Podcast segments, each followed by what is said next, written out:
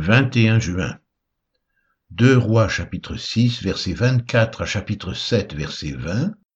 Jérémie chapitre 41 verset 1 à chapitre 42 verset 6. Hébreux chapitre 10 verset 19 à 39.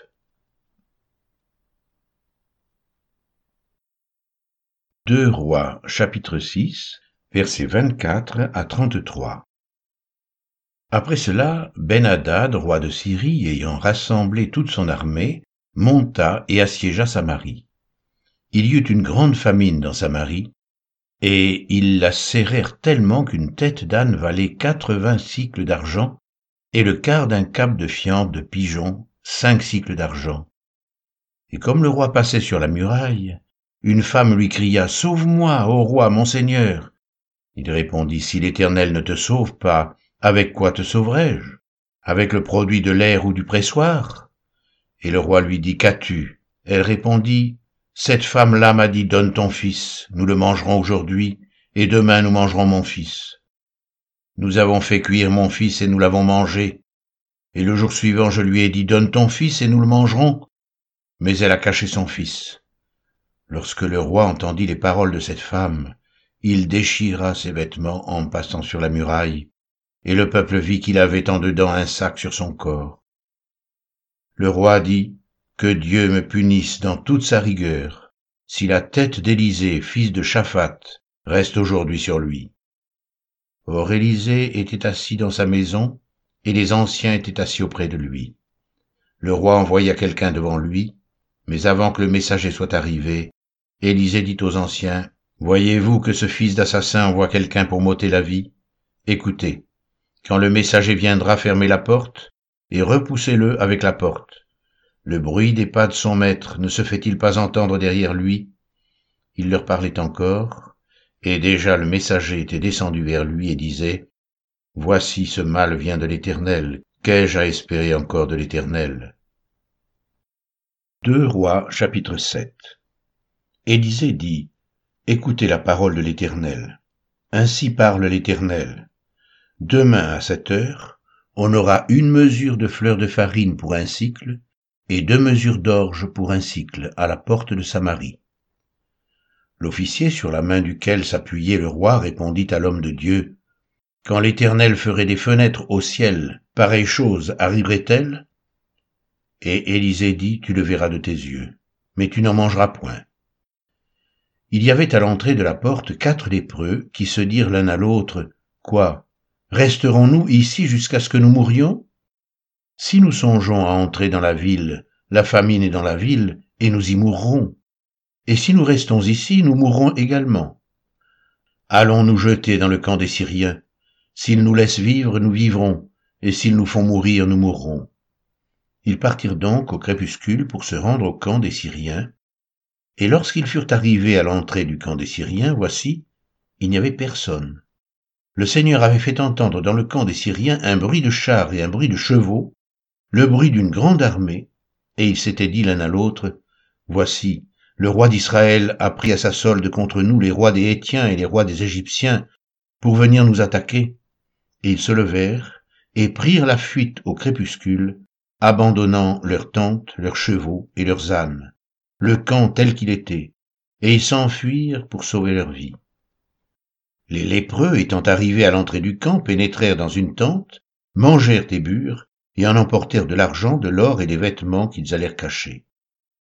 Ils revinrent, pénétrèrent dans une autre tente et en emportèrent des objets qu'ils allèrent cacher. Puis ils se dirent l'un à l'autre, Nous n'agissons pas bien. Cette journée est une journée de bonnes nouvelles. Si nous gardons le silence et si nous attendons jusqu'à la lumière du matin, le châtiment nous atteindra. Venez maintenant et allons informer la maison du roi. Ils partirent, et ils appelèrent les gardes de la porte de la ville, auxquels ils firent ce rapport. Nous sommes entrés dans le camp des Syriens, et voici, il n'y a personne, on n'y entend aucune voix d'homme. Il n'y a que des chevaux attachés et des ânes attachés, et les tentes comme elles étaient. Les gardes de la porte crièrent, et ils transpirent ce rapport à l'intérieur de la maison du roi.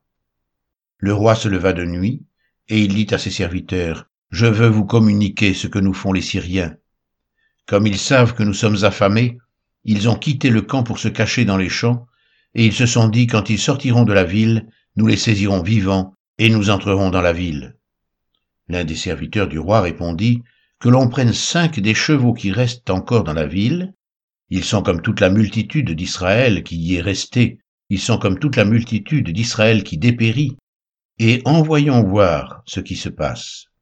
On prit deux chars avec des chevaux, et le roi envoya des messagers sur les traces de l'armée des Syriens, en disant, Allez et voyez. Ils allèrent après eux jusqu'au Jourdain, et voici toute la route était pleine de vêtements et d'objets que les Syriens avaient jetés dans leur précipitation. Les messagers revinrent et le rapportèrent au roi.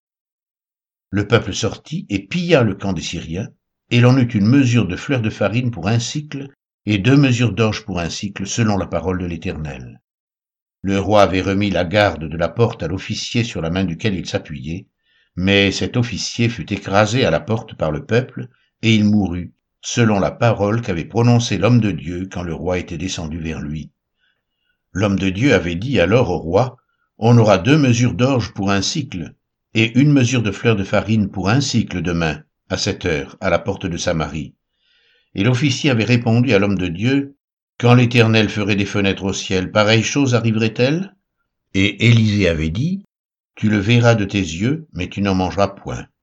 C'est en effet ce qui lui arriva. Il fut écrasé à la porte par le peuple, et il mourut. Jérémie, chapitre 41 Au septième mois, Ismaël, fils de Nétania, fils d'Elishama, de la race royale, vint avec des grands du roi et dix hommes auprès de Guédalia, fils d'Achikam, à Mitzpah. Là, ils mangèrent ensemble à Mitzpah. Alors Ismaël, fils de Nétania, se leva avec les dix hommes dont il était accompagné, et ils frappèrent avec l'épée Guédalia, fils d'Achikam, fils de Chaphan. Il fit ainsi mourir celui que le roi de Babylone avait établi gouverneur du pays. Ismaël tua encore tous les Juifs qui étaient auprès de Guédalia à Mitzpah, et les Chaldéens qui se trouvaient là, les gens de guerre. Le second jour après l'assassinat de Guédalia, tandis que personne n'en savait rien, il arriva de Sichem, de Silo et de Samarie, quatre-vingts hommes qui avaient la barbe rasée et les vêtements déchirés, et qui s'étaient fait des incisions. Ils portaient des offrandes et de l'encens pour les présenter à la maison de l'Éternel. Ismaël, fils de Nétania, sortit de Mitzpah au devant d'eux. Il marchait en pleurant. Lorsqu'il les rencontra, il leur dit, Venez vers Guédalia, fils d'Achikam. Et quand ils furent au milieu de la ville, Ismaël, fils de Nétania, les égorgea et les jeta dans la citerne avec l'aide des gens qui l'accompagnaient. Mais il se trouva parmi eux dix hommes qui dirent à Ismaël, Ne nous fais pas mourir, car nous avons des provisions cachées dans les champs, du froment, de l'orge, de l'huile et du miel. Alors il les épargna et ne les fit pas mourir avec leurs frères. La citerne dans laquelle Ismaël jeta tous les cadavres des hommes qu'il tua près de Guédalia est celle qu'avait construite le roi Asa lorsqu'il craignait Baécha, roi d'Israël. C'est cette citerne qu'Ismaël, fils de Nétania, remplit de cadavres. Ismaël fit prisonnier tous ceux qui restaient à Mitzpah, les filles du roi et tous ceux du peuple qui y demeuraient, et que Nébuzaradan, chef des gardes, avait confié à Guédalia, fils d'Achikam. Ismaël, fils de Nétania, les emmena captifs et partit pour passer chez les Ammonites. Jokanan, fils de Caréach, et tous les chefs des troupes qui étaient avec lui, furent informés de tout le mal qu'avait fait Ismaël, fils de Nétania. Ils prirent tous les hommes, et se mirent en marche pour attaquer Ismaël, fils de Nétania. Ils le trouvèrent près des grandes eaux de Gabaon. Quand tout le peuple qui était avec Ismaël vit Jokanan, fils de Caréach, et tous les chefs des troupes avec lui, il en eut de la joie, et tout le peuple qu'Ismaël avait emmené à Mitzpah se retourna et vint se joindre à Jokanan, fils de Caréach. Mais Ismaël, fils de Nétania, se sauva avec huit hommes devant Jokanan et alla chez les Ammonites. Jokanan, fils de Caréach, et tous les chefs des troupes qui étaient avec lui, prirent tout le reste du peuple, et le délivrèrent des mains d'Ismaël, fils de Nétania, lorsqu'il l'emmenait de Mitzpah après avoir tué Guédalia, fils d'Achikam. Hommes de guerre, femmes, enfants, eunuques, Jochanan les ramena depuis Gabaon. Ils se mirent en marche et s'arrêtèrent à l'hôtellerie de Kim-Ham, près de Bethléem, pour se retirer ensuite en Égypte, loin des Chaldéens dont ils avaient peur, parce qu'Ismaël, fils de Netanya, avait tué Guédalia, fils d'Achikam, que le roi de Babylone avait établi gouverneur du pays. Jérémie, chapitre 42, versets 1 à 6. Tous les chefs des troupes, Jochanan, fils de Caréach, Jézania, fils d'Osée, et tout le peuple, depuis le plus petit jusqu'au plus grand, s'avancèrent et dirent à Jérémie le prophète, Que nos supplications soient favorablement reçues devant toi. Intercède en notre faveur auprès de l'Éternel ton Dieu, en faveur de tous ceux qui restent, car nous étions beaucoup, et nous restons en petit nombre, comme tes yeux le voient. Et que l'Éternel ton Dieu nous montre le chemin que nous devons suivre, et ce que nous avons à faire. Jérémie le prophète leur dit, J'entends. Voici, je vais prier l'Éternel votre Dieu selon votre demande, et je vous ferai connaître, sans rien vous cacher, tout ce que l'Éternel vous répondra. Et ils dirent à Jérémie, Que l'Éternel soit contre nous un témoin véritable et fidèle, si nous ne faisons pas tout ce que l'Éternel ton Dieu te chargera de nous dire. Que ce soit du bien ou du mal, nous obéirons à la voix de l'Éternel notre Dieu, vers qui nous t'envoyons, afin que nous soyons heureux si nous obéissons à la voix de l'Éternel notre Dieu.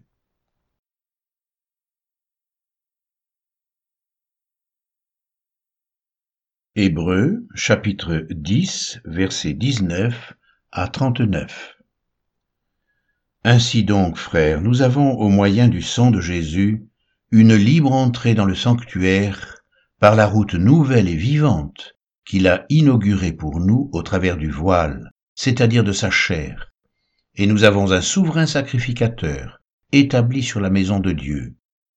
Approchons-nous donc avec un cœur sincère, dans la plénitude de la foi, les cœurs purifiés d'une mauvaise conscience et le corps lavé d'une eau pure.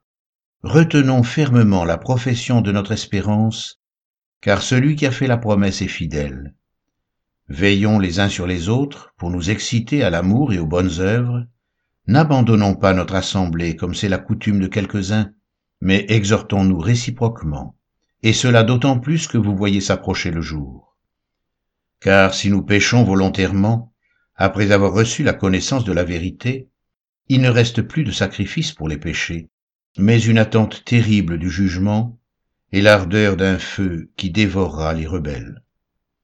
Celui qui a violé la loi de Moïse meurt sans miséricorde sur la déposition de deux ou de trois témoins.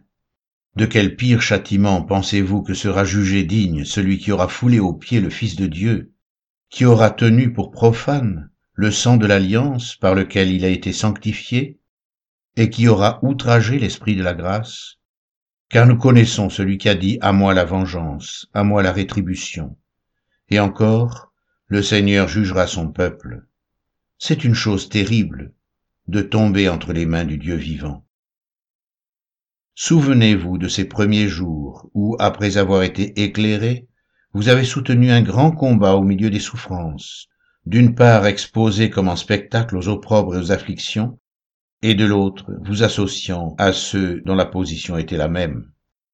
En effet, vous avez eu de la compassion pour les prisonniers, et vous avez accepté avec joie l'enlèvement de vos biens, sachant que vous avez des biens meilleurs et qui durent toujours.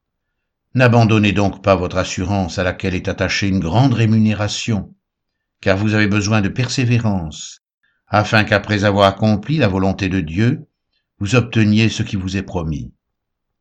Encore un peu, un peu de temps. Celui qui doit venir viendra, et il ne tardera pas, et mon juste vivra par la foi. Mais s'il se retire, mon âme ne prend pas plaisir en lui. Nous, nous ne sommes pas de ceux qui se retirent pour se perdre, mais de ceux qui ont la foi pour sauver leur âme.